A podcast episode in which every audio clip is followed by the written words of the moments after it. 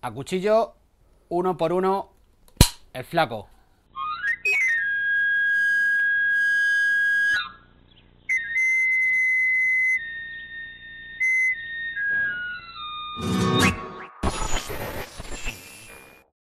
Eh, ¿qué pasa, gente?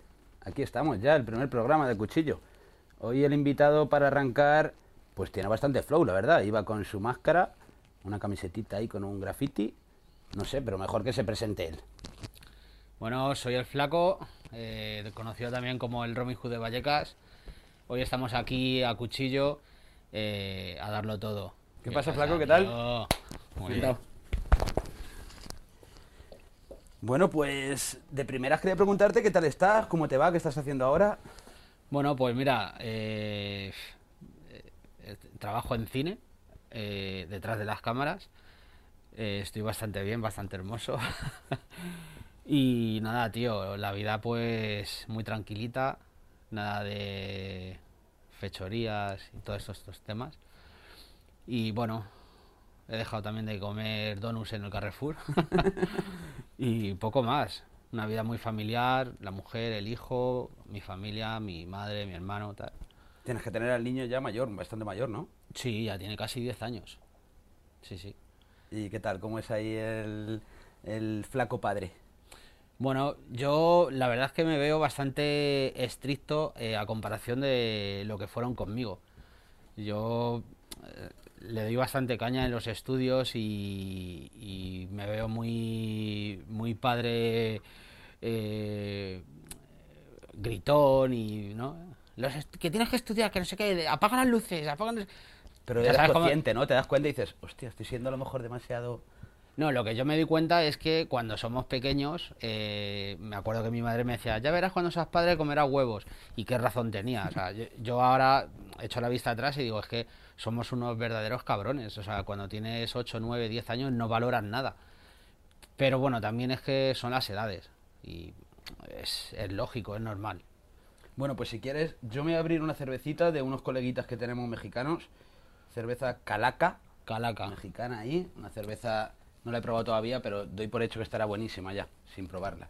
Y no sé si quieres una, si quieres agua, tienes por ahí agua. Sí, sí, yo Sírvete lo que tú ahora, quieras. ahora, ahora, ahora me... Yo me la abro con tu permiso. Ahora me tomo una cervecita.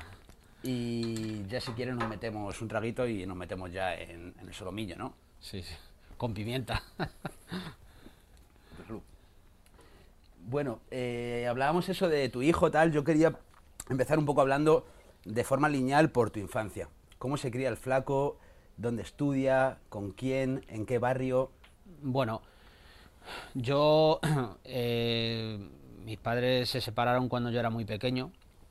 Eh, yo vivía, empiezo a tener recuerdos cuando eh, empiezo a tener recuerdos eh, cuando vivíamos en Moratalaz. Mi madre, el padre de mi hermano, que es como si fuera mi padre, eh, y yo. Y bueno, eh, alternaba fines de semana con mi madre y fines de semana con, con mi padre.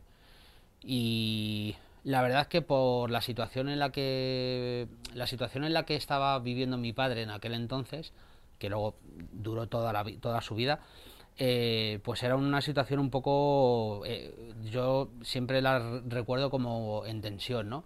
Mi padre estaba metido en la delincuencia, yo sabía que tenía pistolas, eh, le veía con dinero, en alguna ocasión vi, llegué a ver una metralleta. Entonces, todas esas cosas, más luego las movidas que tenía con mi madre por el tema de la custodia y por sus movidas, eh, a mí me afectaban bastante. Yo creo que eso, eh, que lo comparo con la relación que yo tengo ahora con mi hijo y con mi mujer, la situación, una familia estable, unida, trabajadora y tal, eh, y yo creo que a mí me influyó bastante eh, en el tema de los estudios, por ejemplo, y, bueno, fue no fue muy caótico, pero sí fue sí viví situaciones que igual eh, a mí no me gustaría que mi hijo viviera, por ejemplo. Por ejemplo, no sé, eras un chico revoltoso, un chico tranquilito, en los estudios eras bueno, te sudaba un poco toda la polla, no sé. Bueno, a ver, eh, por las, por las circunstancias, como te digo, quizá eh, si no se hubiesen dado esas circunstancias, hubiese, yo creo que hubiese estudiado. Eh, yo tengo los estudios básicos, pero era un niño no muy revoltoso, pero sí inquieto. Ah, bueno, hacía trastadas como todos los críos, ¿no? Luego ya de mayor las hice más gordas. pero pero bueno, tampoco me considero no me considero que haya sido un niño extremadamente revoltoso ni, ni problemático ni conflictivo. Lo fui de mayor, pero de, de pequeño no. Por ejemplo, ¿a ti qué te interesaba en qué recuerdas? ¿Qué intereses tenías? ¿Te gustaba jugar al fútbol, jugar a los coches, ver películas, leer? Eh, a ver, yo me acuerdo, o sea, la infancia, por ejemplo, en, en el pueblo, eh, bueno, pues todo el día montando en bici, eh, en la calle, montaba en patines, eh, iba mucho a escalar, que me gustaba mucho, eh, jugaba al fútbol, o sea, que hacía deporte y, y bueno, no, no, no recuerdo una, en ese aspecto, pues como cualquier otro chaval de esa Y edad. Luego, por ejemplo, lo que me decías de un poco esa tensión de la relación que me decías en casa, eh, ¿cuál era, por ejemplo, tu relación con tu padre y tu relación con tu madre? A ver, yo, es verdad que, por ejemplo, en, en, la parte de mi madre, eh, junto con el padre de mi hermano, que es como mi padre, eh, yo, veía una familia unida, una familia estable, pues eh, salíamos de viaje, íbamos de vacaciones, eh, podíamos ir a casa de unos amigos a pasar eh, un fin de semana. y luego, sin embargo, en, la, en la zona, en la familia con mi padre, pues claro, mi padre estaba soltero y yo pasaba mucho tiempo en casa de, de familiares, de, pues, de mi abuela o de, de- de mi tía con mis primas. Eh, con mi padre, pues iba- cuando me tocaba con mi padre, pues yo con mi padre también pues iba mucho a ver el, el- Rayo Vallecano, íbamos a combate de boxeo. Eh, me molaba mucho ir al, al retiro y en aquella época, bueno, nunca se ha podido pescar, ¿no?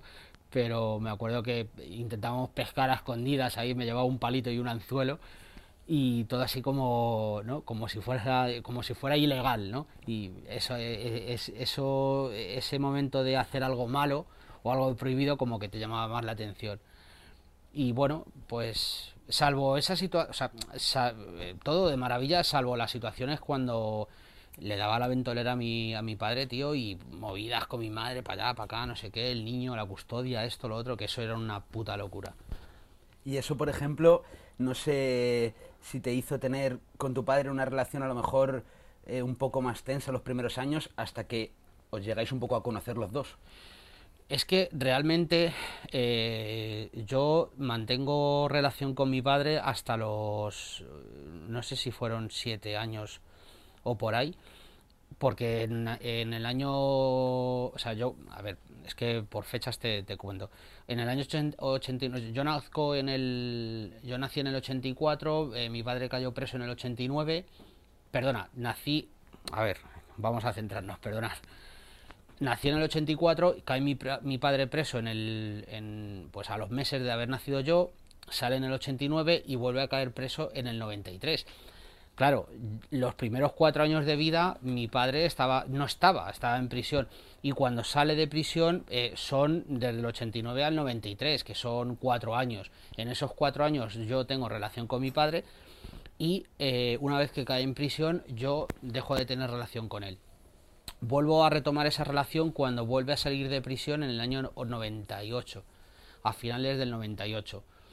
Eh, Cuando tú tenías, ¿qué edad más o menos por ahí ya? yo tenía eh, tre- 14 años, 13, 14 Y años. es cuando empiezas, digamos, a conocer a tu padre Y realmente. es, eh, ahí, ahí es cuando yo eh, sé quién es mi padre, sé lo que hace, puedo hablar con él, eh, tengo confianza con él para preguntarle por todo el pasado eh, y bueno, eh, es, es, otra, es otro tipo de relación. No, yo no encuentro en mi padre una relación paterno-filial.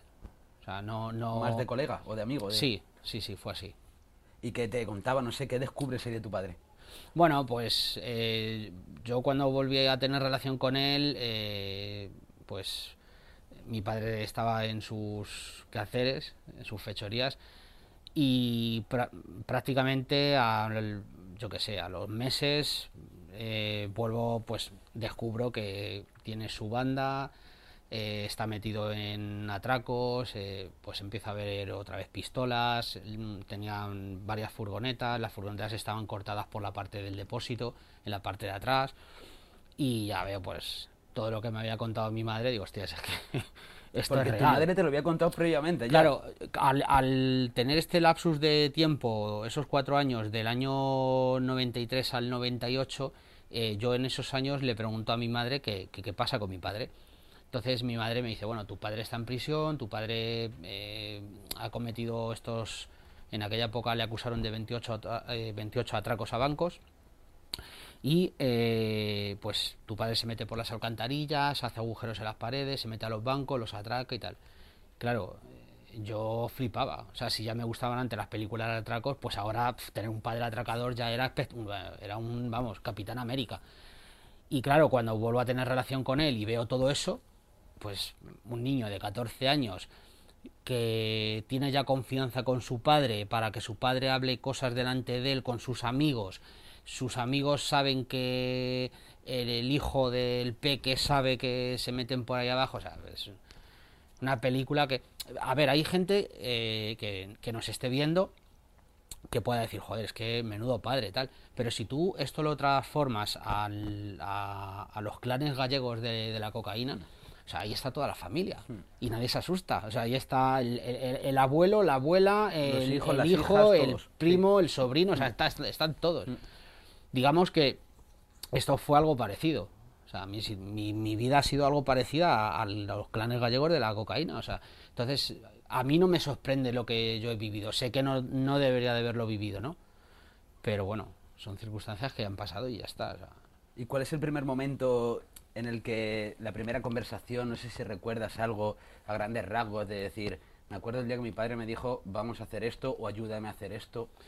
No, yo la, primera vez que yo le dije, o sea, me acuerdo perfectamente, fue en la avenida de Entrevías. Mi padre tenía aparcada una furgoneta de un amigo suyo que estaba sin batería y fuimos a cargarla con la furgoneta de mi padre, fuimos a cargar esa furgoneta con pinzas. Y había un bar al lado de la furgoneta, o sea, en la avenida Entrevías se llamaba, creo que Bar Quijote o Bar Don Quijote.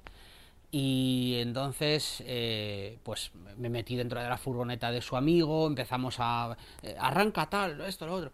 Me voy a poner las pinzas. Y cuando fui a salir, en vez de salir por la puerta normal, quise salir por la parte de atrás de la furgoneta.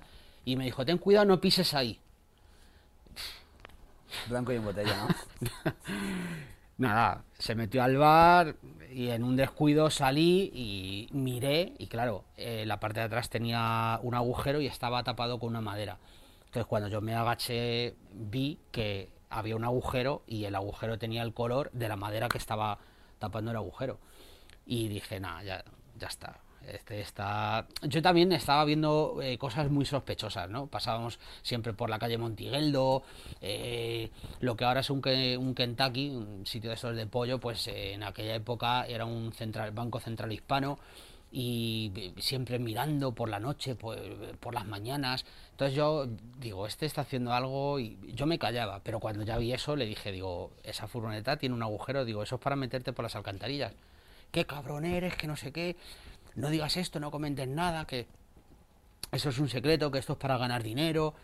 Y como pues como era él y con su labia y demás, pues al final terminó convenciéndome y yo pues eh, si ya me había contado mi madre que mi padre atracaba bancos y que y mi padre me había confirmado que iba a atracar un banco, pues un niño de 14 años eh, de un pueblo en el que vivía yo, eh, regreso a la gran ciudad y un padre atracador, pues ¿Y cómo lo llevas eso, el decir, eh, se lo cuentas a alguien, no sé, a tus colegas, a tu... o cómo lo llevas en tu día a día? Bueno, a ver, sí es verdad que en mi entorno algún colega sí que lo sabía, pero yo, por ejemplo, iba al instituto y en el instituto eh, no sabían, en el- aquí en Madrid, eh, no, sabían el tema. O sea, piensa que el tema de atracar bancos por el procedimiento del butrón, por las alcantarillas, muy poca gente lo hace o lo hacía.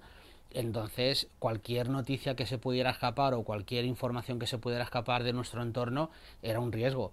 Entonces, yo sabía que yo eso era, era un secreto. O sea, no, no iba a decir, no, es que mi padre atraca bancos, como no, es que mi padre es escayolista o mi padre es fontanero. No, no. Pero que nunca te lo preguntaron tampoco. No, tus- no, porque- No sospechaban para nada, claro. No, no, porque yo tampoco, o sea, eh, no sospechan porque yo llevaba una vida, sí es verdad que yo económicamente funcionaba muy bien, pero que tampoco era una...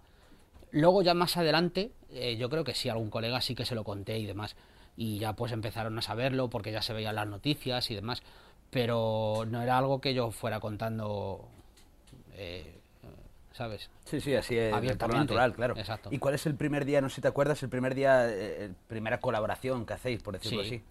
Sí, sí. Eso fue el día 12 de septiembre del año 2000. Eso fue en, en un- una caja Madrid que hay en el puente de Vallecas, en la calle Montigueldo. Nada más de entrar en. Por, subes por la albufera, te La metes que a me la derecha. comentabas antes que ibais de vez en cuando, ¿no? Eh, a... es- Pasabais. Exactamente. Entonces, eh, justamente estaba el Banco Central Hispano, que intentaron atracar, que luego fue un zaragozano, eh, y, la, y una Caixa y, y la Caja Madrid. Entonces, yo me acuerdo que yo iba de Moratalaz por la avenida Peña Prieta con un Vespino que tenía, era septiembre, y yo tenía un frío que era como si, como si estuviésemos a a 10 bajo cero, o sea, estaba helado y tiritando de los nervios. Y nada, me llegué a la esquina, me llamó por teléfono y o sea, ya, ya teníamos móviles, ya entonces él estaba, o sea, teníamos una distancia considerable y esto fue un lunes, entonces saltó la alarma, vino la policía, yo estaba en, contacto con él, yo le estaba diciendo, mira, están aquí los tus primos, eh, vete, que se veía como, o sea, yo desde lejos veía como las cortinas se movían porque estaban intentando asomarse a ver qué es lo que estaba pasando fuera. Y no muevas las cortinas que se te ve, no muevas las cortinas que se te ve. Total que se fueron y entonces fueron al día siguiente, martes. Y la misma operación. O sea, yo desde fuera con el móvil, eh, que viene tu prima, que viene, que viene el tío, que viene... Y yo pues, él llevaba una, una chaqueta tal y se puso el... O sea, se ponía el móvil aquí y cuando entraba los cogía y se oía perfectamente como les, a- o sea, les amenazaba. Quieto, no te muevas, tira para abajo, tira para abajo. tal. Y se oía, o sea, yo, escuché- yo- La estaba escuchando el atraco claro. con 15 años, Como estaba escuchando un atraco, tío. ¿Sabes? Entonces, Y tú flipando, a lo mejor, ¿no? En ese momento, Joder, imagino. yo, yo, o sea, esto fue en septiembre, o sea, a mí- yo no tenía 16 años y estaba atracando un banco con mi padre. O sea, a ver, es que es muy, o sea, es un poco fuerte. Sí, cuando otros estábamos a lo mejor Claro, en o casa sea, haciendo los deberes. Exactamente, cuando la gente estaba enganchándose a, a la Play, pues yo estaba atracando bancos. Entonces, es, es, es otra historia, o sea, es que es una forma de vida al final, al fin y al cabo.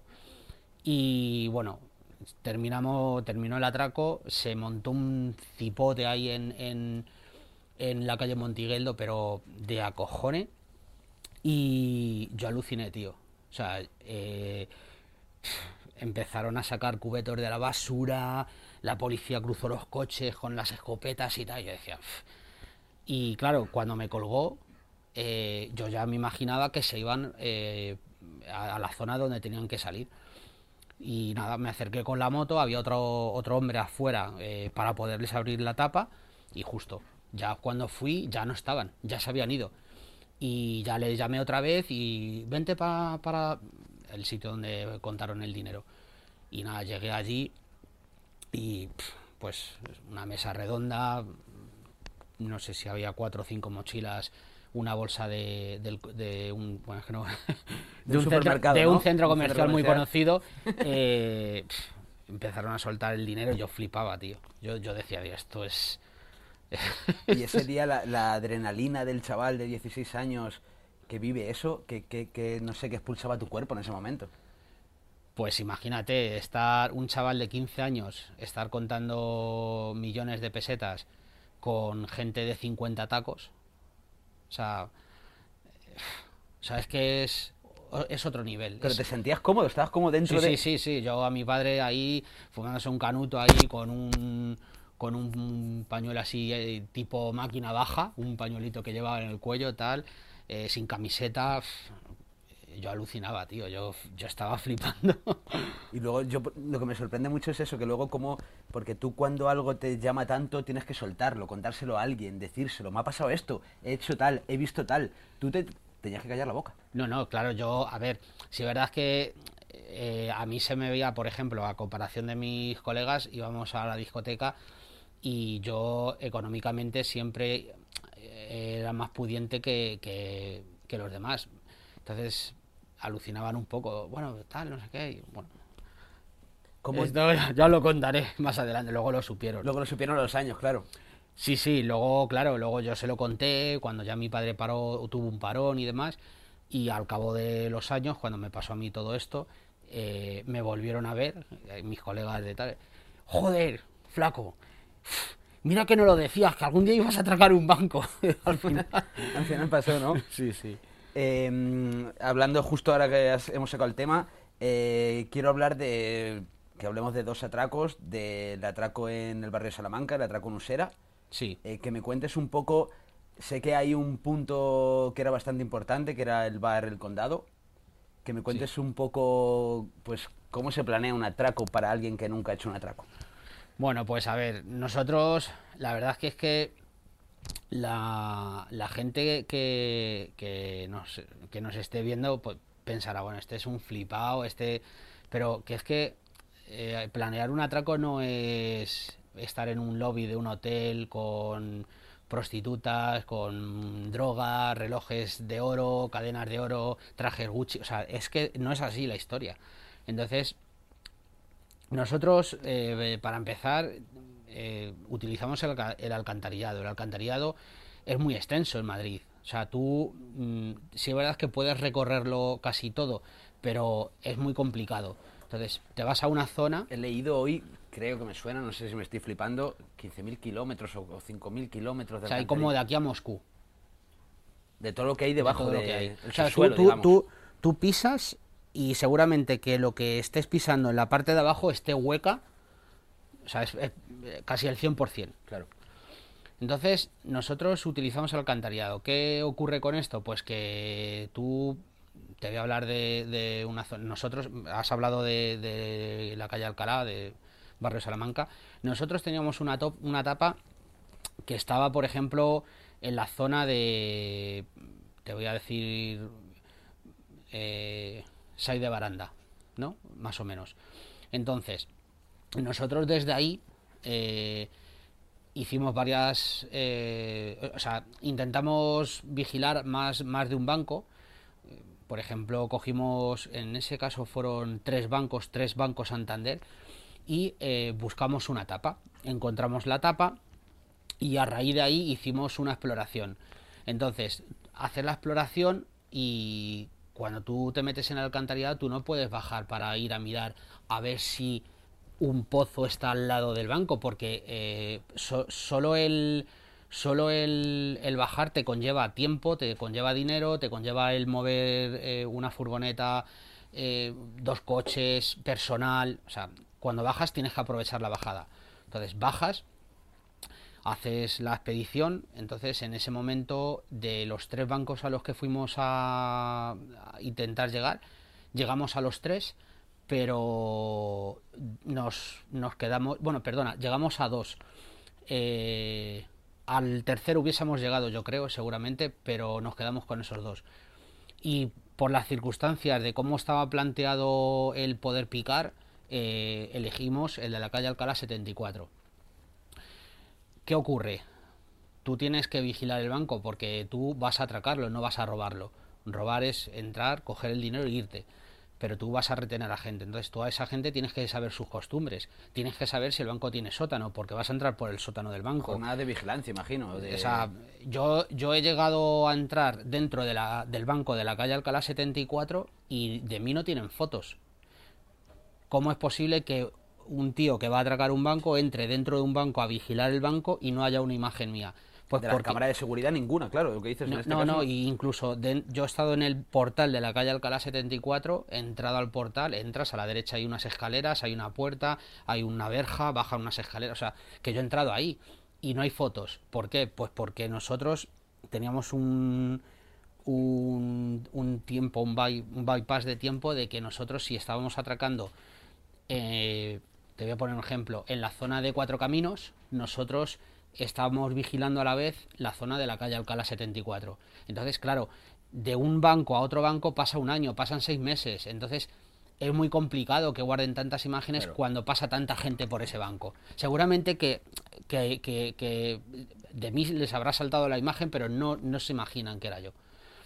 Y entonces pues eh, empieza la labor de vigilancia, de ver a los trabajadores entrar, eh, de ver cuando viene el furgón blindado, eh, entonces empiezas a decidir y a descartar, pues este sí, este no, a esta hora, por la mañana, por la tarde, hay que esperar. Incluso ahí eh, se llega a ser tan meticuloso en decir hay que ir primero por esa persona o, por- o- o hacer Sí, sí, claro, claro, sí, sí, es así, sí, sí. Tienes que conocer un poco hasta su personalidad de la persona, claro.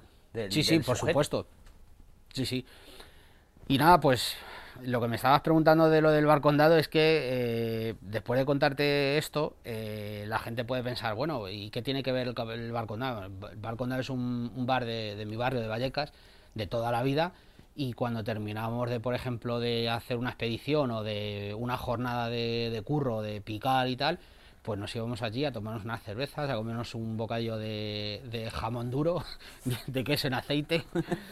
O sea, me- a lo que voy es que, que los atracos no se preparan en el lobby de un hotel, ni se preparan en un, en un chalet eh, con piscina. eh, eso todo es son películas. Es todo mucho más normal y, y los teléfonos... eh, por teléfono se habla poco, se queda con la gente, eh, estás en el bar y el servilletero es eh, la, puer- el- la puerta del banco, eh, o ves al compañero que entra al servicio y se trae los, los tubos de papel higiénico, eh, el palillero empieza con los palillos a marcar aquí y Sí, aquí. hacer un mapa, digamos, O sea, Ahora son Así. interactivos, ahora estás haciendo Eso ahí era- así en era. una mesa de bar. así era. Y ahí en el bar condado, Hombre, por a ver, ejemplo, si, si es, si es verdad que cuando estás en el bar, pues si tienes que hablar algo de eso, pues utilizas esas, esas eh, herramientas. Pero luego, pues por ejemplo, si estamos en casa, sacamos una hoja, eh, incluso eh, hemos llegado a utilizar el Google, Google Earth. Sí. Entonces, el Google Earth tiene un- una, una opción de poder medir eh, el, el edificio, el perímetro del edificio. Entonces sabes cuánto mide el edificio, no te hace falta ir hasta allí para poder contar pasos. Mides y hay veces Avances, que eh, hay veces que sí. Y luego pues coges un folio, empiezas a escribir, empiezas a hace- a hacer dibujos e intentar sacar conclusiones, un compañero, otro que ha ido a verlo, cosas así. Hay veces que se pone la cosa seria y otras veces que surge en ese momento eh, construir el mapa del banco así lo construyes. Y en el bar condado nunca os dijo el dueño del momento, la dueña o alguien en plan de ¿qué cojones hacéis aquí?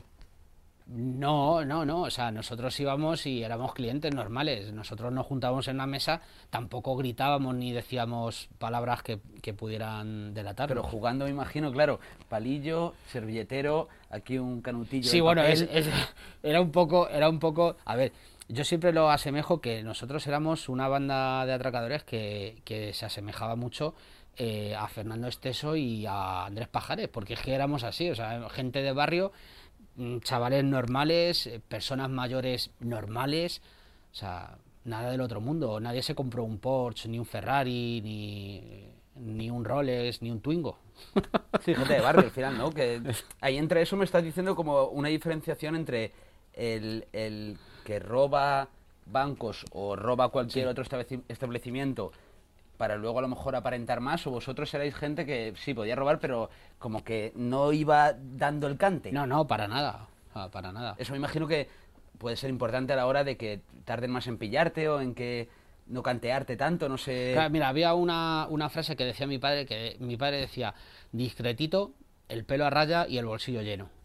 Y es que, eh, es que es así. O sea, si tú quieres vivir de la delincuencia, es así. O sea, a ver, si es verdad que luego en tu entorno tú tenías, o sea, yo llevaba un, vivía cómodo, vivía bien, intentaba ayudar a, a mi gente, pero en el, a- cara al exterior, cara al público, eh, yo atracaba un banco y yo al día siguiente eh, iba a trabajar, Haciendo vida normal, claro. totalmente. Sí, que no te Eso sí. quedabas de festejos, de celebraciones. eh, Sí, alguna vez pues sí, sales a comer o te vas de vacaciones eh, o te llevas a tu familia de vacaciones unos días, eh, pues ayudas a algún familiar, a, a tu madre o lo que sea, o si pues les compras su- sus regalos, sus cosas, eso, por supuesto. Pero lo que es el, el- el llegar al barrio con un Mercedes, Dolce Gabbana, eso no, eso no, no, yo es que no, no, eso no va conmigo. Estábamos hablando justo ahora del bar Condado. eh, te quería que preguntar por otro bar que también sé que para ti es importante, que ha sido el bar Driver. Vale, el bar, el bar, eso era un, eso, eso fue un, caos, tío.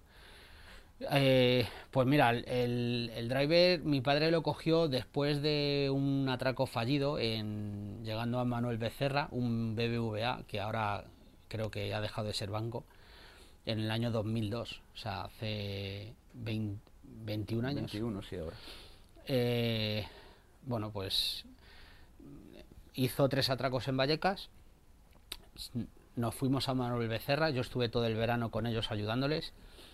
Eh, salió mal el trabajo por no por no porque hubieran hecho las medidas mal, sino porque la, construcción del edificio eh, era para que te, equivo- te- te equivocases. Y bueno, a raíz de ahí, mi padre pues montó el bar, el bar driver, y ahí pues empezó, empezó su declive.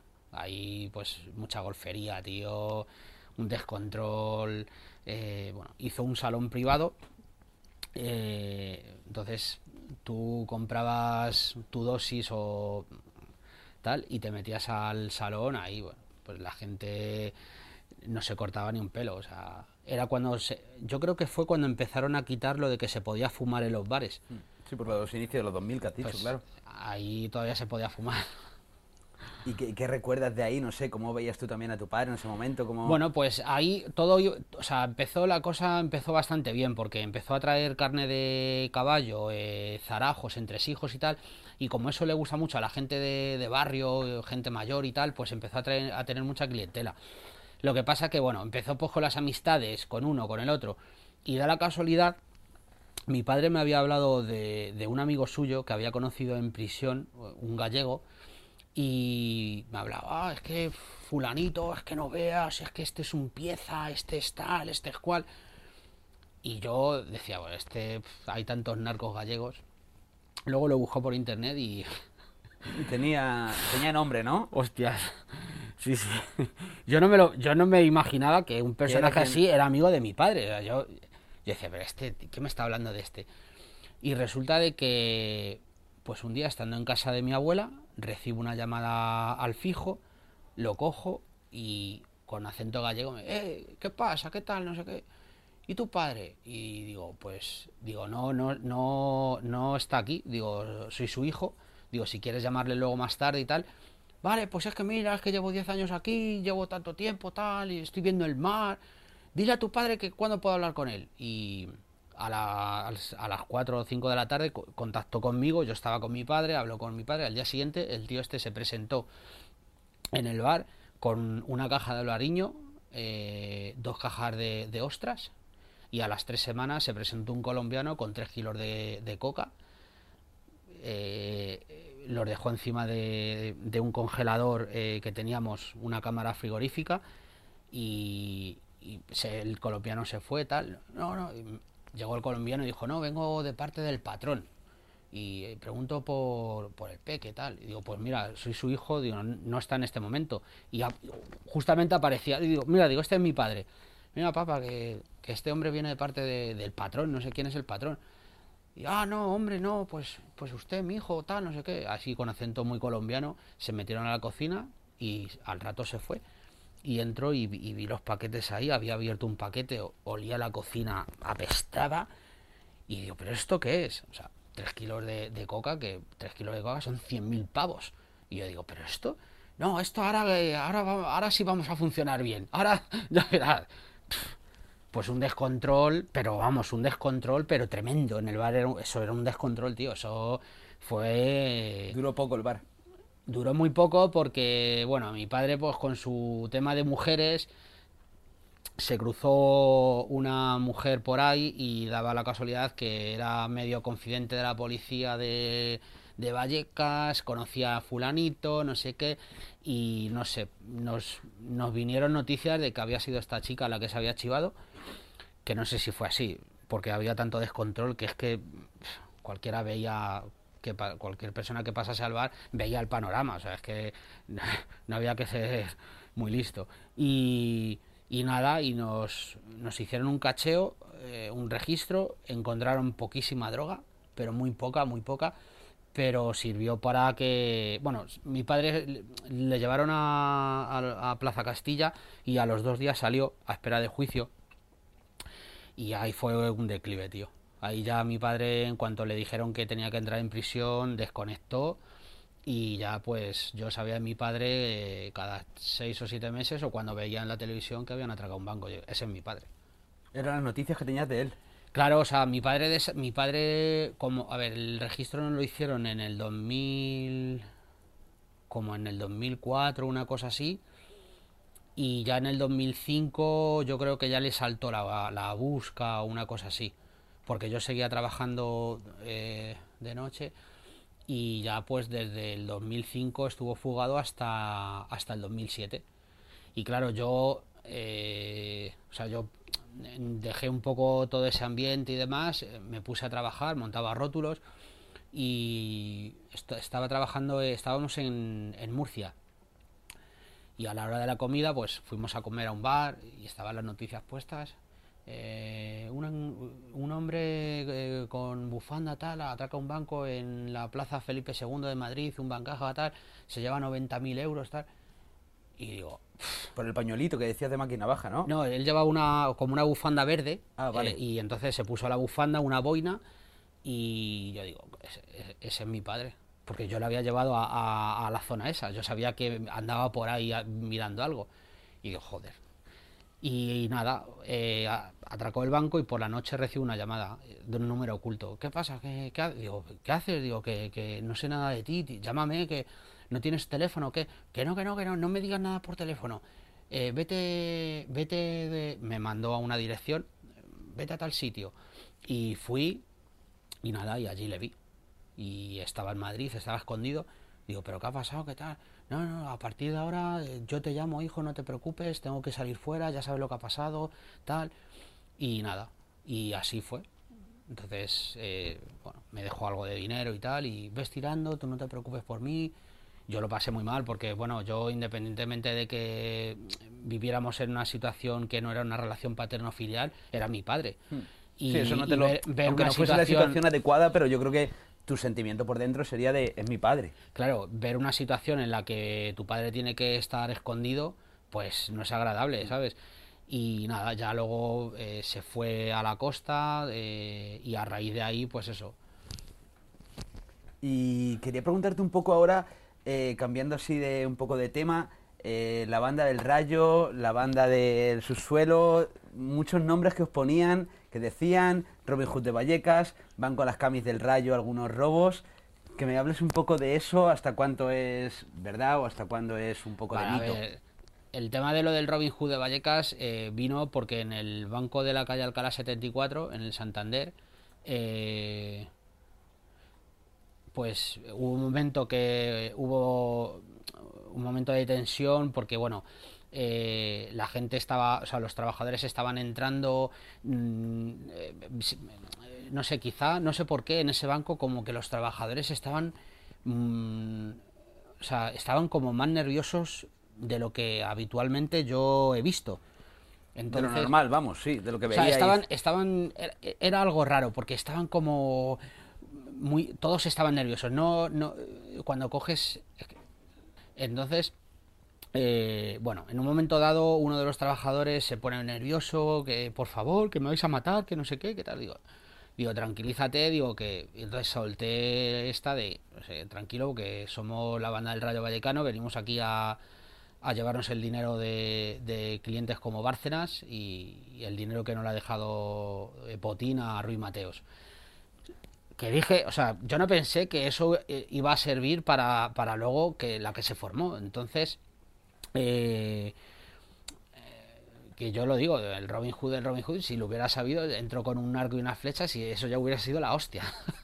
¿no? Ahí yo sé que hubiese quedado para. Entonces, eh, claro, entonces, pues, eh, bueno, nos bautizaron así, a mí el Robin Hood, luego pues cuando la policía nos detuvo, sí, verdad es que, claro, dentro de los atracos pues eh, había una figura que era de compresión gruesa, un varón, un metro sesenta, setenta, eh, nacionalidad española y demás, que hacía a veces eh, la voz cantante o el jefe de los atracadores y tal.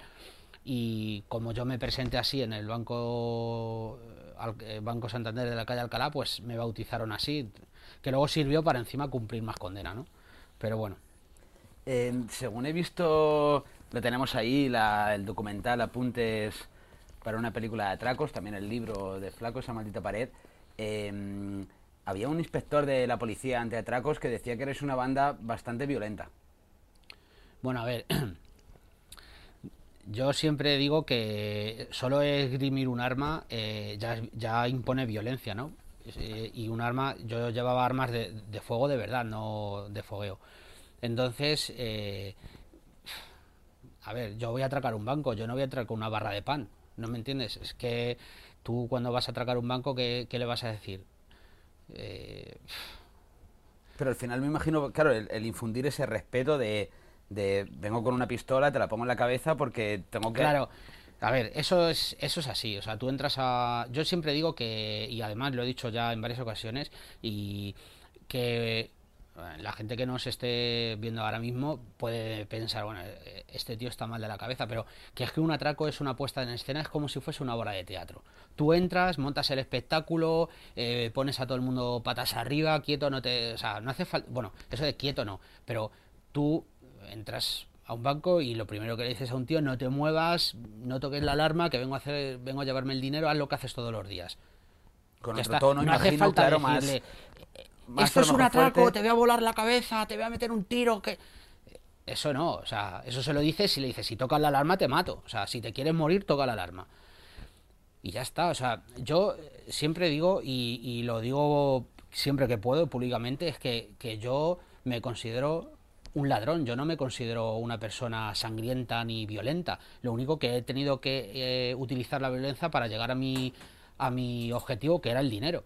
¿Vale? Pero yo a esas personas que yo he apuntado con un arma, yo las pido perdón públicamente si se lo tengo que, si me las encuentro y me dicen, yo soy al que atracaste, pues yo te pido perdón, de ¿Se verdad. ha llegado a dar esa situación de encontrar... No, no, o sea, yo lo he dicho varias veces, igual si, ojalá eh, hayan podido escuchar el mensaje, ¿no? Pero lo que es el dinero del banco y al banco, eso, yo no me arrepiento para nada, porque para eso he pagado prisión, ¿me entiendes? Entonces, a las personas las pido perdón, pero el banco, si se puede decir, que la den por culo.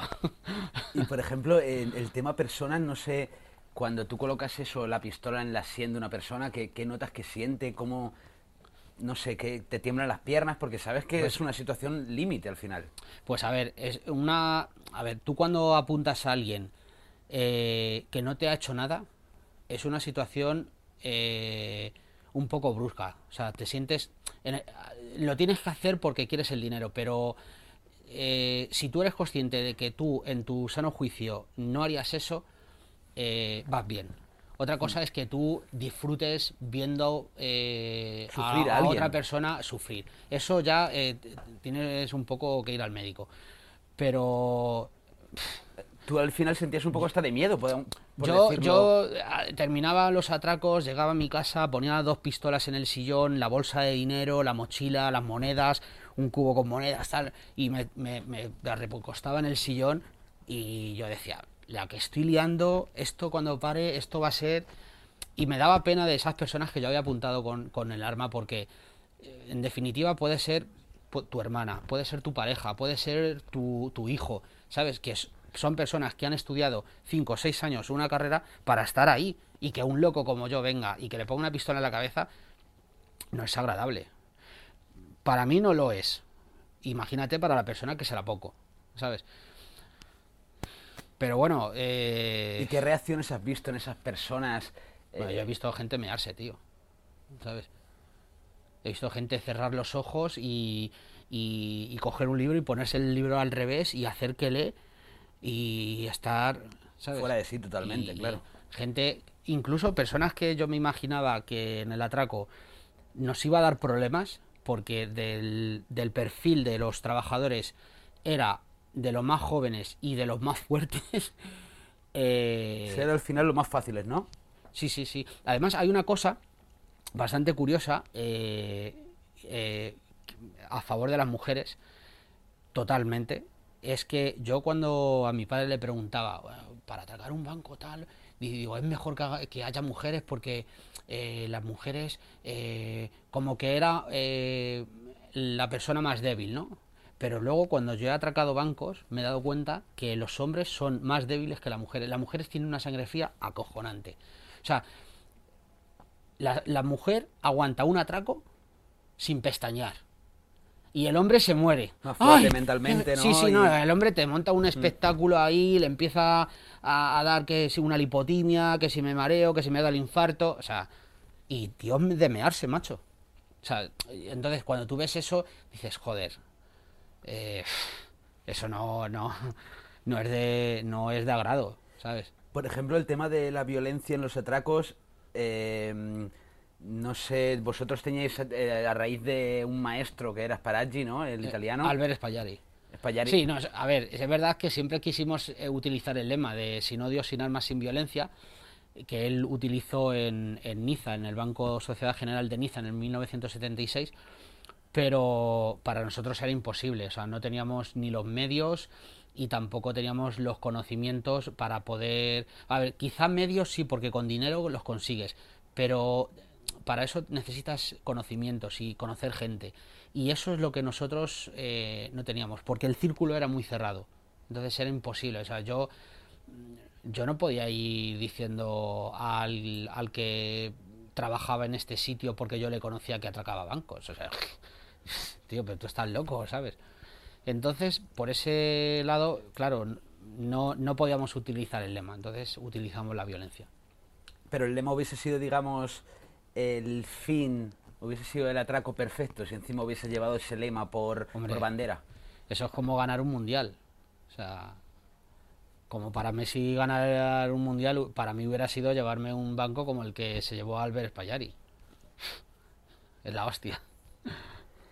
Eh, bueno, vamos si quieres hablar un poquito de, ya hemos comentado antes alguna cosilla, eh, documental, libro, el documental al final con Elías, eh, estando tú en prisión todavía.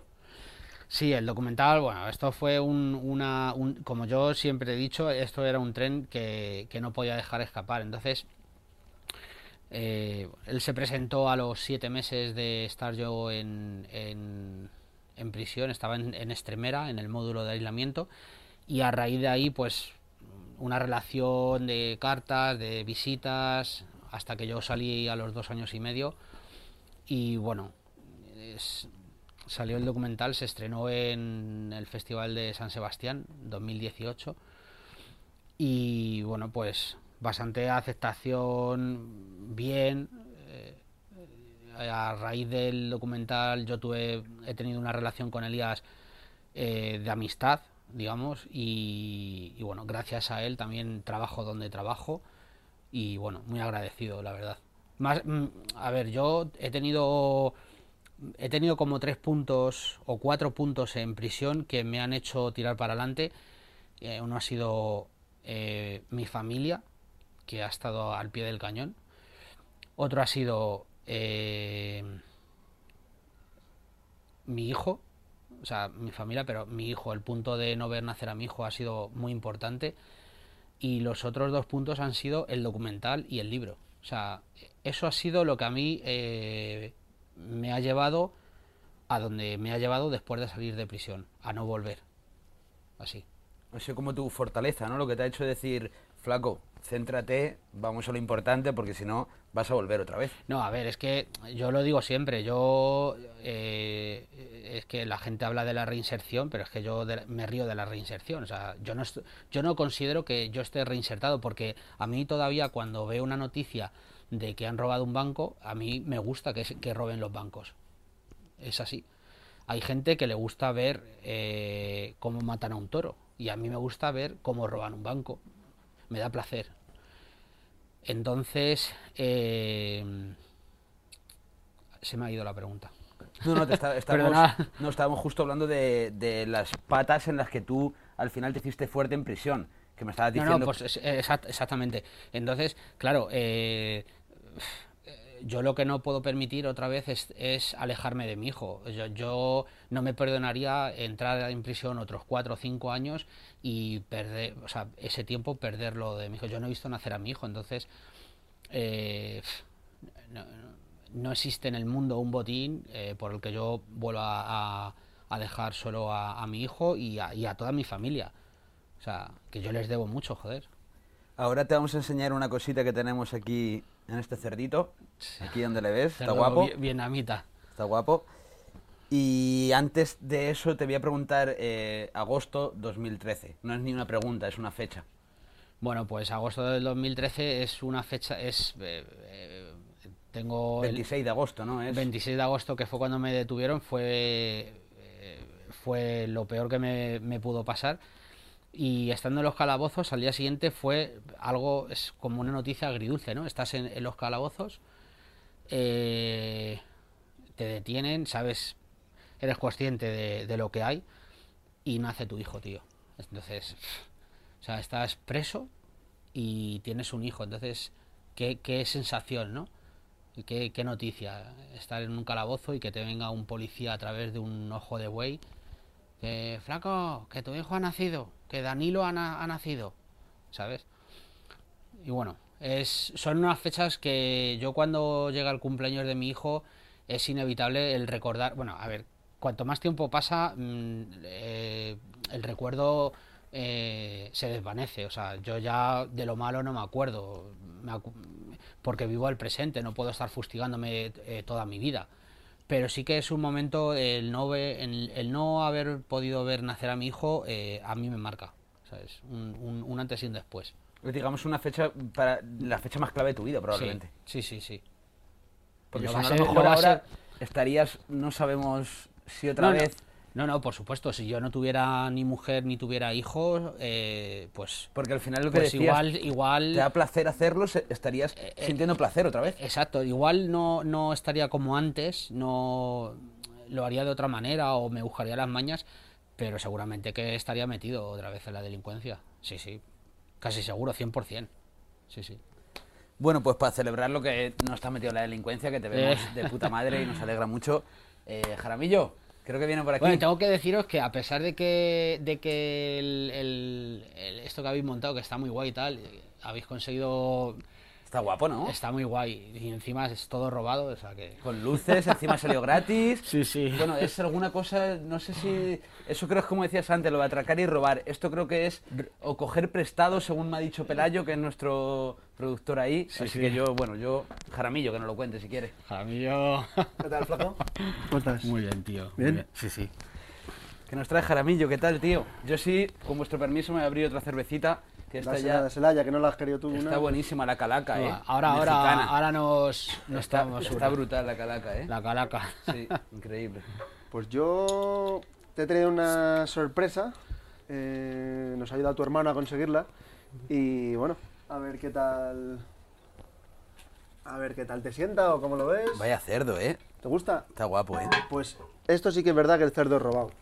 Lo vi en un hotel y lo tuve que coger de la recepción.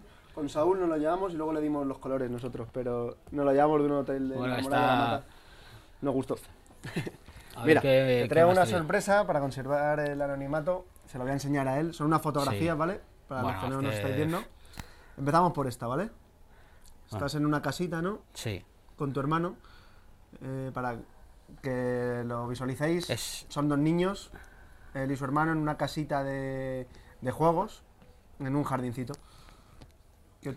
Bueno, pues muy, muy buenos recuerdos, porque ahí vivíamos en el pueblo, eh, vivíamos, era una, éramos una familia, o sea, yo es verdad que el padre de mi hermano no es mi padre biológico, pero yo me he criado con él y yo muchísimos de los valores que tengo a día de hoy y muchísima, eh, muchísimos conocimientos, de, por ejemplo, de inglés, música, lo sé por él. Entonces, eh, bueno, pues yo... esa etapa, esa etapa también me suena, o nos han comentado, pasaste por Finlandia, ¿no?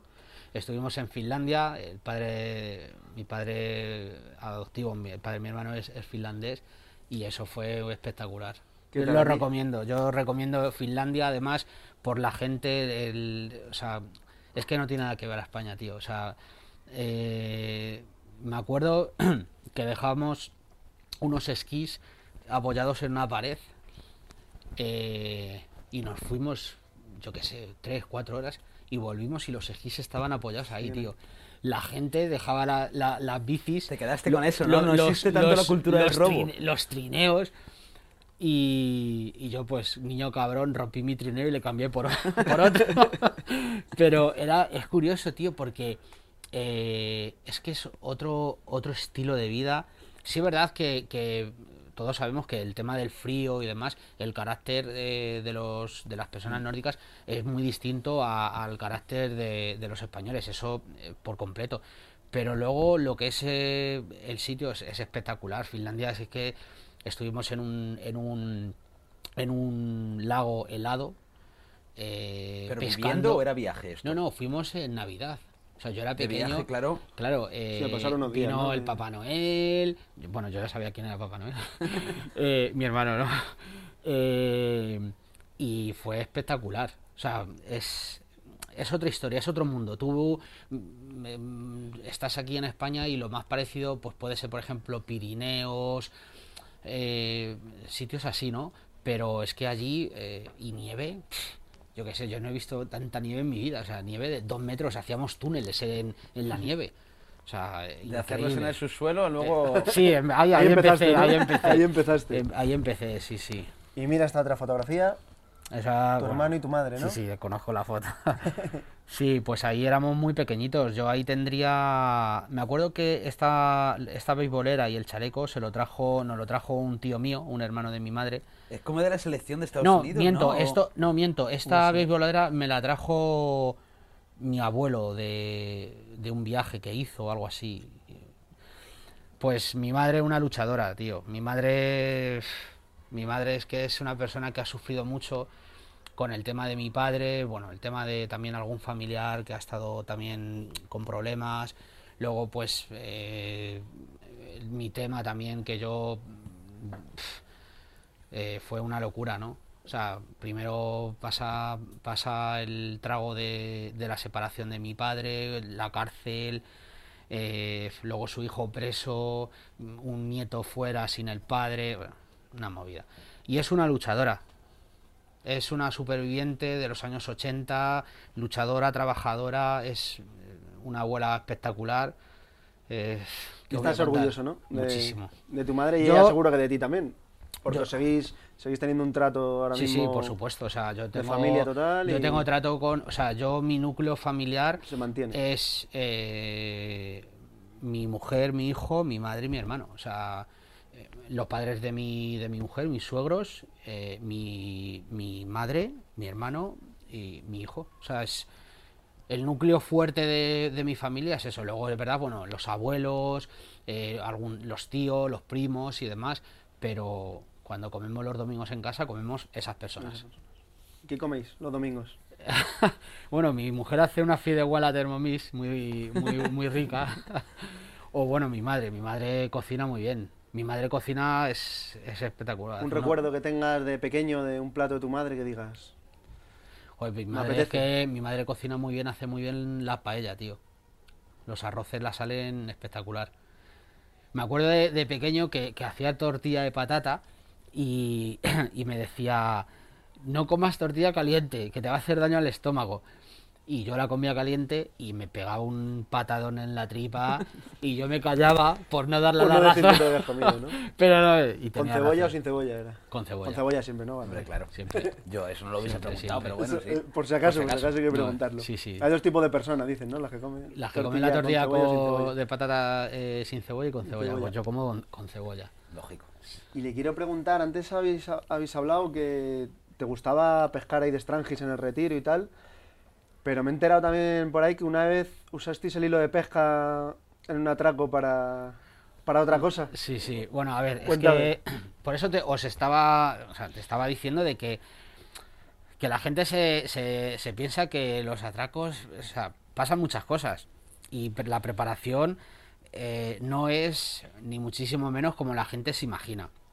Nosotros una vez teníamos una mm, teníamos un banco, estábamos, íbamos a atracar un, banco hace no sé qué, no sé cuántos años en no sé dónde.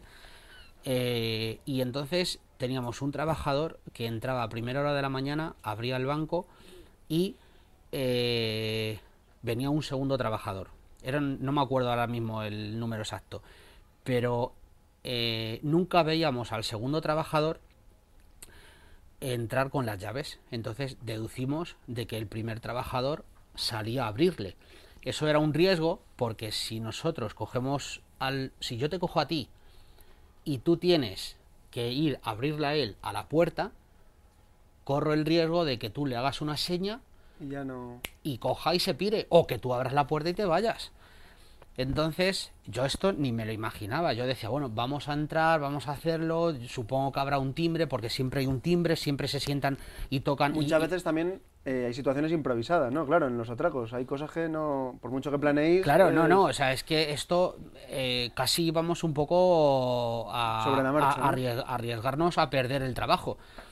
Y bueno, llegó, llegamos, cogemos al primer trabajador y uno de los compañeros saca una bobina de hilo de pescar y le dice al, al trabajador, bájate los pantalones. Y digo, ¿pero qué, ¿pero qué haces, tío? Que no, que no, bájatelo. Y ya venía con el nudo hecho. Y bueno, el tío quería atarle los huevos, atarle el cuello con hilo de pescar, meterle el hilo de pescar por aquí, por atrás, y soltarle a la puerta para que abriera el trabajador. En caso de que le hiciera alguna seña, tirarle del hilo de pescar de los huevos y del cuello. Y decía, digo, pero tú estás loco, tío. Y que no, que sí, que sí, niño, que tal, que vamos a hacérselo. Digo, digo, para un momento. Y ya le digo, ¿tú, vas a, tú puedes abrir a tu compañero. Que sí, que sí, que sí que le puedo abrir. Que no me hagáis esto, por favor. Digo, pues súbete los pantalones. O sea, Tú eras la parte cuerda, ¿no? De- en esos atracos eras... bueno, yo les decía, digo, mira, eh, aunque yo os diga que vamos a matar a este, que yo te diga, métele un tiro. No le metas un tiro. O sea, no se os ocurra, ¿eh? Yo, Porque aquí- veías alguno capaz. Sí, sí, yo tenía un compañero que. Yo tenía un compañero que yo pasaba miedo con él, porque se ponía muy agresivo. Kamikaze total. eh, es de origen sudamericano, entonces allí el, el tema de la violencia es distinta aquí, ¿sabes? Yo decía, mira, si ya de por sí somos los más buscados, como le pegues un tiro a alguien, esto es como sangre para los tiburones. O sea, olvídate que el nunca, día- ¿no? que el Ningún día- tiro, en ningún... Nunca, nunca. No, no, nosotros, yo no he hecho sangre nunca en mi vida. Nunca. Y yo digo, el día que, como pegues un tiro a alguien, digo, el día que nos cojan, digo, nos van a dar hasta, vamos. Y bueno, tuvimos la suerte de que el hombre pues pudo abrir a su compañero y no le ató los huevos con hilo de pescar. Este compañero del que nos habla más agresivo es el mismo que tuvo un percance por los túneles un día. Este es. Este mismo. Es que son muchas anécdotas. Sí, yo creo que otro día seguramente cuando habrá que hacer un segundo programa, pero cuéntame, si hay alguna anécdota porque he sido fiel a- al libro, al documental y, Sí. y tu Bueno. vida, porque te conozco de, de fuera ahora mismo, y, pero cuéntanos eso. Bueno, pues este compañero eh, es aficionado, era, bueno, yo es que no tengo relación con ninguno, ¿no? Pero en su época era muy aficionado a la marihuana y entonces pues se bajaba sus dos porros de marihuana y hicimos una expedición desde esto es una pasada ¿eh? o sea yo yo no yo no he andado tanto en- por el subsuelo como aquel día bajamos desde la glorieta de cuatro caminos hasta la calle Barquillo, hasta el final de la calle Barquillo, que ya sales a la calle Alcalá. O sea, y no en línea recta. O sea, métete, bordea, Laberinto. baja Río Rosa, métete Fernández de la Hoz, tira para adelante, sube a Santa Gracia, cruza no sé qué, Mejía Lequerica, sube por... O sea, una movida. Íbamos al banco que hay, eh, lo puedo decir, bueno, queríamos recorrer la zona y fuimos a ver un butrón que hizo mi padre en, en el año 92 en un banco que hay en la calle Barquillo, esquina calle Belén. Ahora es un banco Santander, antes era un banco Banesto. Consiguieron hacer el butrón, lo único que en vez de dar en la parte de abajo, dieron en la parte de arriba, lo taparon con una caja y cuando llegaron los empleados eh, eh, olía y se escuchaba el agua. Bueno, pues fuimos desde Cuatro Caminos hasta allí. Encontramos el butrón. Bajamos la calle Barquillo, volvimos. Y este, pues cada 3x2, espérate un, un poquito, un poquito, un montecito, montecito, como lo decía él. Y venga a beber San David, tinto de verano. Y venga tinto de verano, y venga tinto de verano. Como una excursión, ¿no? Es peligroso, ¿eh? Es peligroso. el San Y luego estábamos, me acuerdo perfectamente porque justamente luego eh, intentamos ir a mirar el banco ese, lo que pasa que Bank Inter pues no era muy, no era de nuestro gusto. En Fernández de la Hoz, esquina, es- eh, Fernández, eh, casi llegando, en Fernández de la Hoz, casi llegando a José Abascal había un Bank Inter y ahí hay una etapa, además el pozo estaba nuevo, las escaleras naranjas y tal. Y ahí tuvo que parar y se cagó encima, o sea, patas, o sea, uno de ellos decía que estás bien, "Uh, estoy mal". malísimo, o sea, destrozado, eh, fatal, eh. Y le vamos, echó el Sandeviz, echó la marihuana, echó, echó todo. Ahí ya empezasteis a ir en ayunas, ¿no? A los atracos. Bueno, si a ver, a los atracos, a los atracos sí es verdad que, que teníamos un lema que a los atracos hay que ir con hambre, como los perros rabiosos. Y entonces no desayunábamos. En alguna ocasión me pasó de, de, de estar en medio del atraco y de los nervios eso, venirme una, una bocanada y por la paranoia de, bueno, como echa aquí el vómito, o lo, o lo limpio, o me pongo aquí a limpiar, o van a coger el ADN o lo que sea, y cogí y Hostia. Y aguantaba y me venía la bilis de la sensación, ¿sabes? Sí, de los, nervios, los de- jugos gástricos, los ácidos y demás, y te ve- me, alguna un- vez. Una vez que pasabais los nervios, digamos, del momento atraco y tal, cuando ya estabais en casa o escondidos y tal, ¿te mantenían nervioso esos nervios o se paraban? ¿O seguías ese nervio de por No. si te pillaban, te venían a buscar? Yo, yo intentaba siempre, eh, el mismo día del atraco, intentar estar fuera todo el día de casa, o, o por lo menos salir fuera a comer, eh, despejarme. Contábamos el dinero, repartíamos, ¿Ese dinero lo contabais ya limpios o con las manos sucias todavía de los túneles? De... No, a ver, eh, ¿O se contaba no- luego no- cuando no- llegabais? nos duchábamos después. O sea, yo salía de, de la alcantarilla y iba, íbamos a mi, contábamos el dinero en mi casa y ahí no se duchaba nadie. Ahí lo que quería era todo el mundo contar billetes. Un olor en el salón, imaginaros. Y aunque... Y, y sí es verdad que es- el día del atraco sí que me guardaba el dinero, escondía las armas y demás. Yo me quedaba un arma en mi casa y guardaba el dinero en sitios o en casa de familiares y demás. Y salía fuera. O sea, intentaba salir fuera todo el día, todo el tiempo que pudiera. Y aunque está feo preguntarlo, y tampoco te lo voy a preguntar por eso mismo, porque está feo, no te voy a preguntar la cantidad de dinero que hayáis robado ni lo que hayas conseguido y tal, pero por poner algo, una cuantía, podrías tener más de una casa seguramente comprada. Tal y como está ahora la moneda. Bueno, depende de qué casa. Claro, depende de qué casa, pero para no En qué barrio, claro. De para qué barrio y en qué zona. Para no Bueno, dar pistas tampoco de la cantidad, pero Eh, he, ga- he ganado dinero. Yo siempre digo que a mí no me mola decir lo que he ganado porque quizá eh, que nos esté viendo ahora alguien que posiblemente esté pasando calamidades para llegar a fin de mes, eh, yo me sentiría muy mal haciéndole sentir mal a esa persona. Entonces, públicamente nunca hablo del, del dinero que yo, yo he robado. Sí es verdad que he atracado bancos y en los bancos pues no hay mil euros, ¿sabes? Entonces eh, he funcionado bien, he podido ayudar cuando he tenido y he podido salir de vacaciones, de viaje y tal, pero tampoco, o sea, en un cómputo sí es verdad que si juntas todos los bancos en la época de mi padre y demás, sí hay una cifra bastante sustanciosa. Pero ya te digo, que tampoco es que se haya amasado, se ha ido... o sea, yo salí de permiso y estaba sin un puto duro, me gasté el dinero en la cárcel, los abogados, o sea, no te hacen millonario, o sea, robando bancos, tienes que robar bancos, pero tienes que ser eh, el que funda el banco para hacerte millonario. Y, por ejemplo, en la cárcel eh, hablas de que cuando estuviste ahí dentro tenías un poco de ayuda al exterior en cuanto económica y tal, pero seguro que igualmente lo has pasado mal dentro. Entonces, eh, dime un momento, aunque nos has contado lo de perderte el nacimiento de tu hijo, que es lo más Sí. impactante, pero un momento muy triste a lo mejor en la cárcel, o algo que nos puedas decir, oye, tío, yo he llorado, me he encerrado en mi celda y he llorado, he pensado en esto, algo, algo triste que me pueda, nos puedas contar o que te apetezca contarnos. Bueno, pues es que, a ver, eh, yo, yo la verdad que no he llorado mucho en prisión. Sí, he- eh, o sea, cuando yo, yo estuve en aislamiento y estaba solo en la celda, ahí sí que alguna vez eh, de la rabia y, y- y de la de la impotencia sí que sí que lloraba. O sea, yo por ejemplo cuando yo recibía noticias del exterior que había algún miembro de la familia que podía estar mal o mm, eh, alguna vez mi madre o mi mujer o cosas así yo sí que me, me ponía me ponía triste y, y tenía mucha impotencia porque pensar que en la cárcel eh, lo que tú puedas gestionar en el exterior, que es una cuestión, un- una llamada, una visita al centro de salud, arreglar la tarjeta, o sea, eso tú lo haces en cuestión de ya, pero en prisión no. Entonces, el tener que esperar al día siguiente, llamar, todo eso te crea una, un estado de nervios por dentro que de la misma impotencia lloras, ¿sabes? Pues si tu hijo está malo, te dan una noticia que, tal. No he tenido momentos en los que me ha ocurrido una desgracia estando en prisión.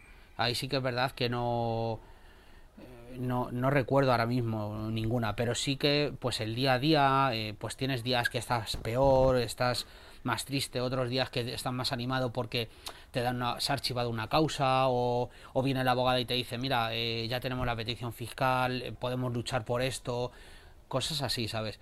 Pero no porque haya tenido una desgracia eh, Sí, en concreto. No concreta. ¿Y cómo eran las relaciones ahí? A mí me sorprende, quiero decir, yo no lo he vivido, claro, pero las relaciones de amistad, de enemistad, me imagino que habrá un poco de todo, ¿no? En. Sí, a ver, ¿Te apoyaste en alguien o alguien se apoyó en ti que digas, que te- un compañero de allí que te acuerdes, que digas, Sí, a este ver, tío, yo, yo, yo, eh, yo he salido de prisión y he guardado amistad con algún, con algún amiguete que, que justamente ahora mismo, hoy está de permiso.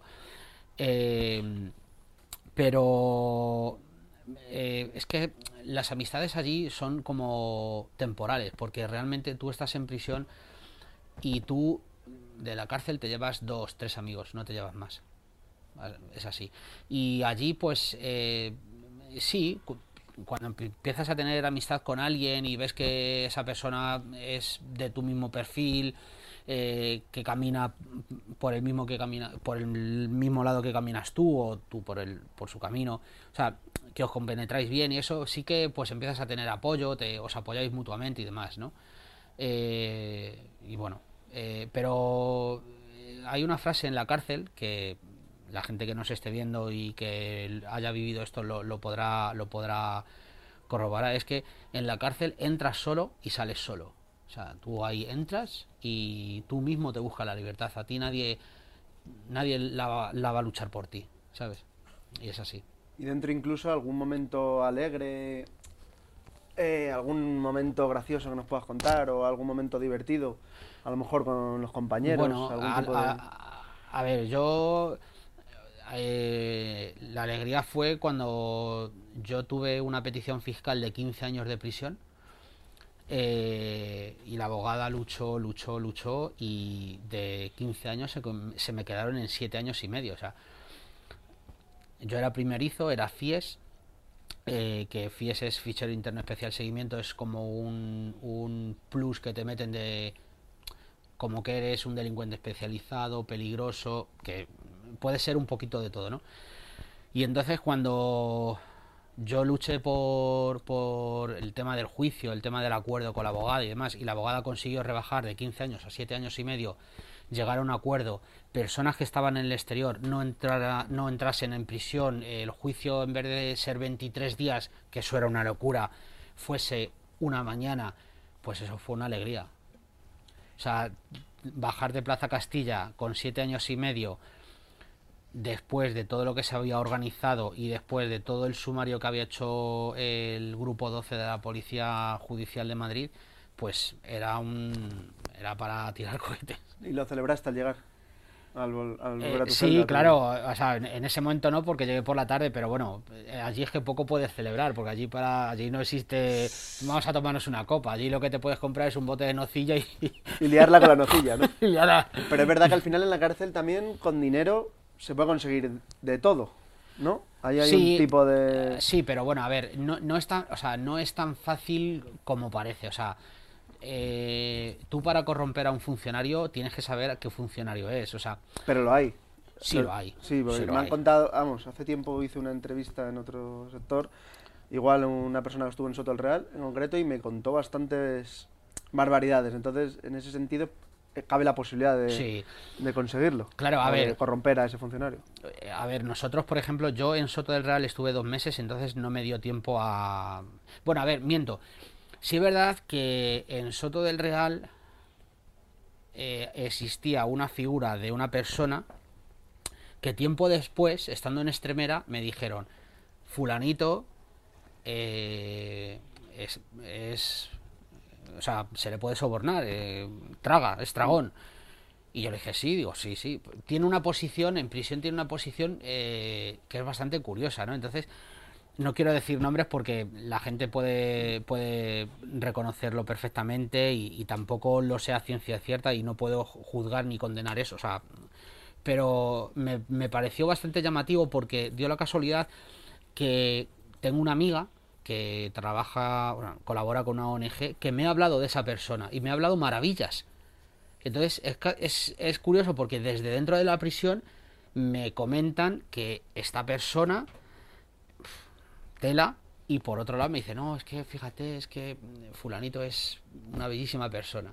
Y en Extremera, eh, eh, pues sí que se escuchó, sí, tenía escuchas y rumores de que había un funcionario que la cantidad eran 500 pavos, tú le dabas un paquete y él te metía el, el, teléfono móvil o lo que tú le dieras, eh, te lo metía en, en prisión. Y... eran 500 euros. Lo que pasa que, claro, tú para abordar a un funcionario y decirle, te voy a dar 500 euros afuera o te voy a dar 1000, méteme esto, tienes que tener muchos cojones porque mm, si ese funcionario no traga, Te puedes- eso es una movida. Claro, porque O sea, te pueden acusar de intento. Claro, claro, eso, eso es... Eso ¿Y puede- abuso de funcionarios se ha vivido? ¿O tú lo hayas visto? ¿O Lo que- policía lo...? Lo que, lo que sí que se, se ve, eh, a ver, yo cuando entré en Soto del Real, entré en una galería, entré por una puerta y eh, había una celda abierta y la siguiente era la mía. Esa celda tenía una camilla en forma de cruz con unas correas para, para atar así a las personas. Yo cuando vi eso, yo no me imaginaba que eso existiera. Entonces dije, hostias, que te metan en una celda que no hay nada eh, y que te chapen, o sea, que te encierren, Sí, vale, rollo edad media, ¿no? Ya. pero que te metan en una celda y que te aten de pies y manos, hostia, eso yo no lo había visto nunca. Digo, esto es. Y si, a ver, estás en el patio y escuchas, eh, sobre todo en aislamiento, escuchas cómo entran los funcionarios a una galería, cómo gritan, pero lo que es eh, una agresión de un funcionario a un interno, yo eso no lo he visto, pero sí, lo hay, lo hay. Yo Lo hay, por- bueno, lo hay porque hay mucha gente que lo dice, o sea, no y porque hay muchas denuncias que así lo, Sí, sí, por eso. lo corroboran, o sea, no es que yo me esté inventando aquí No, no, no, algo mí que, me lo han que sea comentado un gente que ha tabú. estado también presa ¿sabes? en Madrid en hombre, concreto, entonces por supuesto. ya fuera ni te imagino en otras... Yo quería preguntarte si has coincidido en prisión el tiempo que estuviste con alguno de, de estos políticos que roban y que... Sí, sí, sí. Eh, coincidí, eh, casualidad- casualmente coincidí con Granados, eh, habitación con habitación en un vis a vis íntimo. Ah, sí. ¿Le escuchaste? No, no, no lo escuché, no, Hay eran muros, silenciosos, ¿no? eran silenciosos. Ah, eran silenciosos. Silenciador, ¿no? Sí, sí. Y no sé, Jara, si tienes algo más o... No, Vamos ya cerrando. que- A ver, su historia nos da para tirarnos Sí, aquí horas. estar aquí podemos tres o estar cuatro horas, días. Pero yo creo que podemos... Es hora de cenar, ¿no? Yo creo sí, que tenemos que, por eso digo, ya yo vi notando que tengo un poquito el estómago sí, ya. ya dos cervezas, tú ya vacío, luego no estás agua. Te vamos a enseñar unas hamburguesitas que nos hace nuestro colaborador del William Burger. La, la Mira, William, enfócalo, enfócalo. Estamos llegando, estamos llegando al William Burger de Rivas. El primero que abrieron, ahora tienen uno en el X Madrid y van a abrir otro muy prontito, así que estar atentos. Tres patrocinadores reales ahora mismo para este proyecto. El William Burr, que estamos aquí llegando justo para recoger nuestro pedido. Y también tenemos a Calaca, una cerveza que hace mi colega mexicano el frasco, que ya la probaréis. Y tapicerías Arte España, que nos ha hecho un sofá de tigre increíble. Eh, vamos, mejor que los chesters de la tele. Y eso que son suyos también. Está la hamburguesería que os decía, ya veréis lo que hay.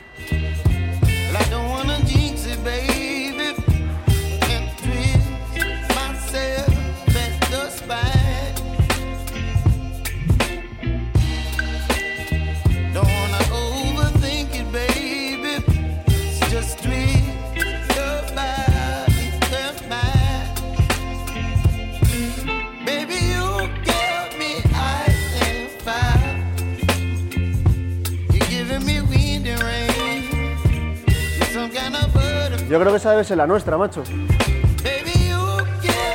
Esta es la nuestra, ¿no? Nos dan guantes por, porque me han visto cara de guarrete o porque viene con quesito para echarlo por encima. Pero bueno, yo no soy muy de guantes, soy más de chuparme los dedos, ¿no? Aunque es para, es para el invitado realmente. ¡Qué preciosidad! Tiene un bacon gordito con su salsita. Aquí tenemos quesito cheddar con crema agria, sus patatas, la cebollita para echarla luego por encima del queso cuando volquemos el queso. Y bueno, un poquito de queso brie, bueno, un poquito bastante. Y una carne de vacuno riquísima. Nos la llevamos para el invitado que si no me la como, tío. Saúl, pásamela, pásamela. Que como estás con la máscara no te Ojo, hacer eh, con la probarla. mano aquí. atrás y todo. Hostia. Como estás con la máscara y tal, no te voy a hacer probarla, pero mira qué pinta tiene esto, macho. Sí. ¿Esto era accesible en la cárcel? No. Bueno, a ver, Si te había... apetecía un día algo potente y con dinero, pues se podía conseguir. globo, Yo lo joder, he oído un de un político, ahora que has dicho, pero me han comentado un político en concreto que ha recibido en prisión chuletones, tal, lo que quisiera. A ver, yo, eh, yo he visto, eh, yo estaba en un módulo en el que eh, no era muy conflictivo, era un módulo terapéutico, eh, educativo, donde se podía estudiar y demás. Y sí que es verdad que alguna vez, pues, algún funcionario ha traído algo, pero, eh, o sea, no nada de escondido, sino para todos. Igual ha traído, por ejemplo, pues hamburguesas y ha traído una hamburguesita para todo. Pues, éramos 40, pues 40 hamburguesitas de esas chiquititas, algo así, ¿no? Pero eh, este, este nivel no. Esto no, ¿no? Esto es un nivel Esto es queso, macho. Esto es queso para luego echarlo por encima, luego se echa la cebolla. Tiene aquí queso, está brie, haciendo la boca agua mientras que yo, lo dices, Yo eh. que estoy a dieta lo estoy pasando mal. Ya ves. Le voy a hacer la última pregunta, porque te hagan flaco, Exacto. pero ahora mismo estábamos al mismo nivel, ¿no? Más o menos, Sí, de, sí. de que hemos comido bien estos días. Sí. ¿Por qué es el mote...? Bueno, es que Flaco eh, es curioso porque eh, tienen que ver el documental. eh, apuntes para una película atracos. Elías me preguntó eh, que qué se... empezamos a grabar y me dijo, bueno, eh, me llamó por mi nombre y me dice, tenemos que buscar un seudónimo para podernos dirigir a ti, tío. Es que no vas a salir con tu cara, no vas a salir con tu nombre, entonces, ¿cómo te llamamos? Y yo le di un par de opciones y, bueno, él me vino un día y me preguntó, ¿tú conoces algún flaco aquí en prisión? Y digo, hombre, eh, flaco siempre hay un flaco en un barrio, en la cárcel, en no sé dónde, no- o sea, total que, ¿te parece que te llamemos flaco y tal? Venga, vale, pues fue así. Justamente cuando salgo, la primera secuencia en la que se me ve a mí el documental, eh, en la cárcel de Extremera hay un corralito antes de llegar, donde hay unas ovejitas y tal, y hay una pintada que no la hizo él, ni a mí me puso flaco, y ponía flaco, libertad. Y yo, yo flipé. Yo dije, "Uf, me viene, vamos, ni al pelo. Y fue por eso. Fue por eso. Te digo, para que quedase claro. Voy a cogerme yo una patatita. ¿Quieres probar las patatitas? Luego nos las comemos. Y luego, Mm. Y nada, tío. eh, le- lo único que nos queda, te vamos a poner deberes, echarnos una firmita en nuestro sí. en nuestra cristalera, eh, por ¿dónde? allí mismo, si quieres, Sí. por donde quepa. por- yo, donde- para vamos, donde terminar, quepa es la primera, la Esto primera ya que es una ¿Ahí? mía, pero yo Quiero, quiero... vale. Sí. Yo quiero abrir una página y a ver qué sale por aquí. Lo primero que salga, Y ¿no? preguntarte a ver qué es esto. También lo que nos queda preguntarle, eh, tienes un libro, tienes una peli que te queda en la vida, una canción, ¿no? Están en ello. Están en ello y una canción que te gustaba a ti mucho, la de La maldita pared, ¿no? De Esa Bambino. maldita pared de Bambino. ¿Qué te provoca esa canción? Si, si Bueno, te la pues, pusiéramos eh, ahora, que no la podemos poner por los derechos, pero... Bueno, es que esa canción era. Era. Era de. Era, esa canción la escuchaba mucho mi padre. Y en el documental yo le comenté a Elías, dije, tío, eh, eh, la pared de Bambino es que nos viene ni, ni al pelo. Y encima era un, era como un himno. ¿no? Por la metáfora, ¿no? Esa maldita pared que yo voy a romper cualquier, cualquier día. Y nada, yo me recuerda mucho a mi padre. Esa canción le- me viene a la memoria el ¿Y por qué de- siempre, siempre habéis roto paredes para bancos, no? O banco, furgones, tal, pero siempre relacionado con banco, bancos. entidad monetaria. ¿Nunca se os ha ocurrido tiendas de estas de lujo, de serrano, de... Siempre el dinero, sabéis que estaba... Es decir, siempre en España, digamos, el máximo dinero posible accesible era en un banco. ¿O habéis planteado alguna vez ver, o pensado se- algo? seguramente que haya sitios donde pudieras encontrar más, Más- dinero que en un banco, Sí, en pero, un sitio privado a lo mejor. pero eh, si yo te cojo a ti en un, tu negocio y te apunto con una pistola y te digo que te voy a robar, seguramente que defiendas más, un empleado. de- Claro, Vale. que- aparte que para mí, eh, es que lo digo públicamente porque es que es así, lo siento así, creo que mm, a nosotros quien nos roba son los bancos. O sea, yo creo que un banco eh, no es no es un, un alma caritativa. Sí, sí, no, claro. Al final es, es un robo con moral, como yo o sea, digo. exactamente. No es lo mismo, yo siempre he despreciado a la gente que, se, que ha robado a una señora mayor Hombre, por a una panadería, pero... ¿Te has muerto las patatas? Buenas, ¿eh? Eh, una panadería, un tal, yo ese tipo de gente la he despreciado, pero un ladrón de bancos es una persona que hay que ensalzar porque está robando a una entidad que, que ha dejado en la calle a mucha gente, que, bueno, que ha robado a mucha gente y tal, y que no, no le estás haciendo un daño real, porque está asegurado, está... Claro, mira, simplemente eh, esto lo miré hace tiempo, lo único que no me acuerdo ahora de los datos, pero eh, igual esta comparación eh, nos están viendo este tío tal. Bueno, meteros en internet y poner cuántas personas han suicidado eh, por tema de cuando pasó el tema de la crisis, por el tema de que los bancos les quitan la vivienda y tal. Yo, en mi historial delictivo, no tengo ni un delito de, de sangre. Si hay una persona que se suicida porque un banco le quita la casa, porque no puede pagar, porque le van a echar a la calle por sus hijos, ¿quién está haciendo más daño? Sí, sí, ¿quién es el ¿Yo al malo? banco o el banco a esa persona o a esa familia? Yo lo pienso así. Y habrá gente que esté en contra de lo que estoy diciendo, que lo comprendo perfectamente.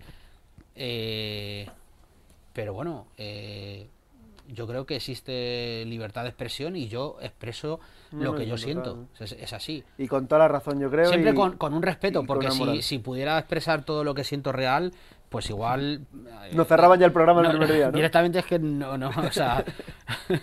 pero es así. es- Pues si queréis, chicos, eh, encuentro aquí una frasecita y un trocito, te lo leo, a ver qué te viene. Lo hemos hablado, lógicamente, durante la entrevista. Tenía claro que mi hijo jamás vería en mí lo que yo había visto en mi padre. Yo no dejaría que Danilo viese droga en mi casa, pistolas o mucho dinero. No hablaría jamás delante de él de negocios turbios ni de nada por el estilo. Además, era hora de retirarse. Claro, exacto.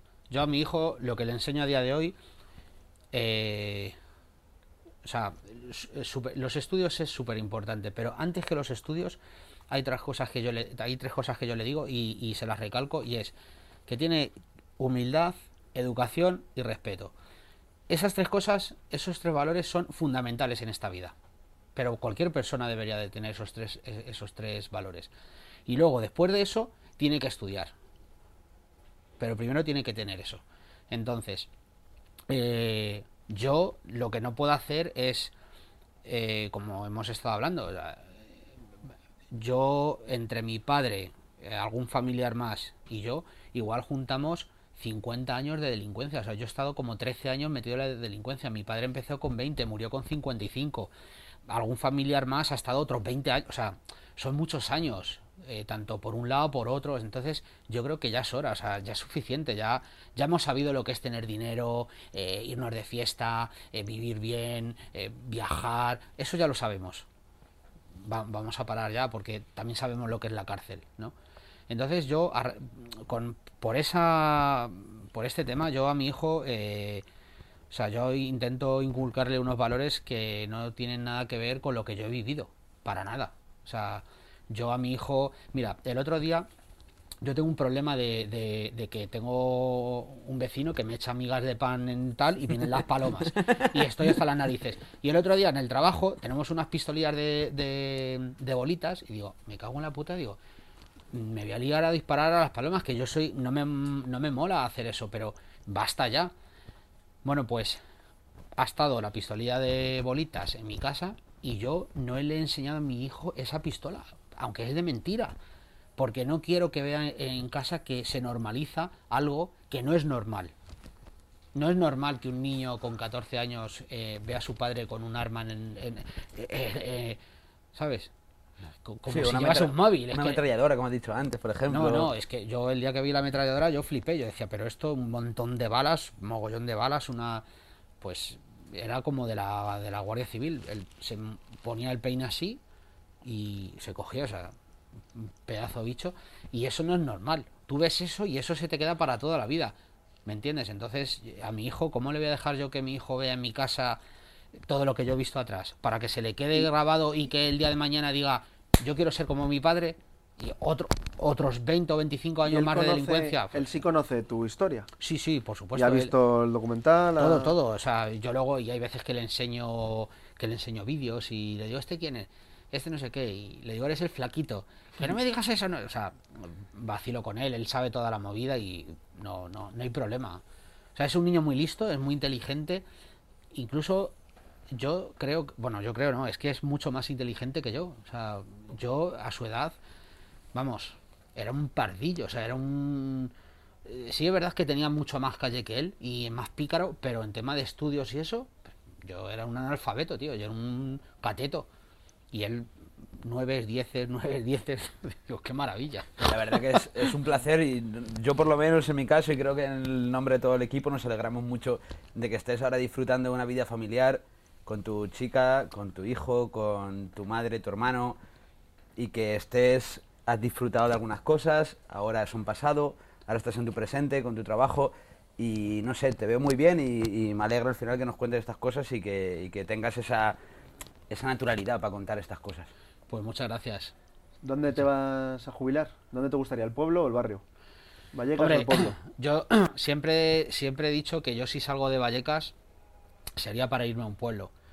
Pero que si yo me tengo que ir de, de mi casa, de mi piso, eh, y quedarme en Madrid, sería en Vallecas. O sea, lo tengo clarísimo.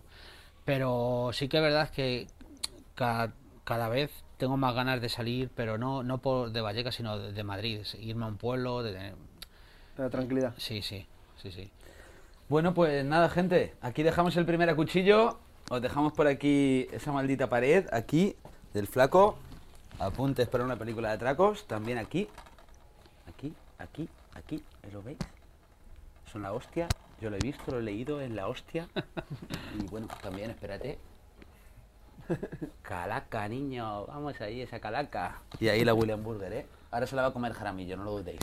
Nos vemos la semana que viene, ¿eh? A cuchillo. A cuchillo.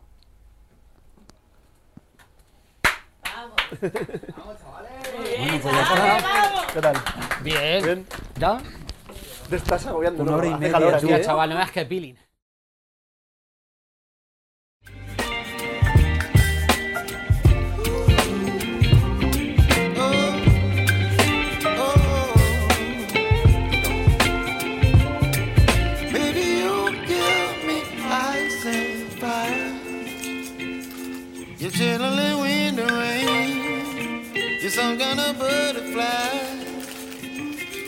Cabrón, que es para el invitado.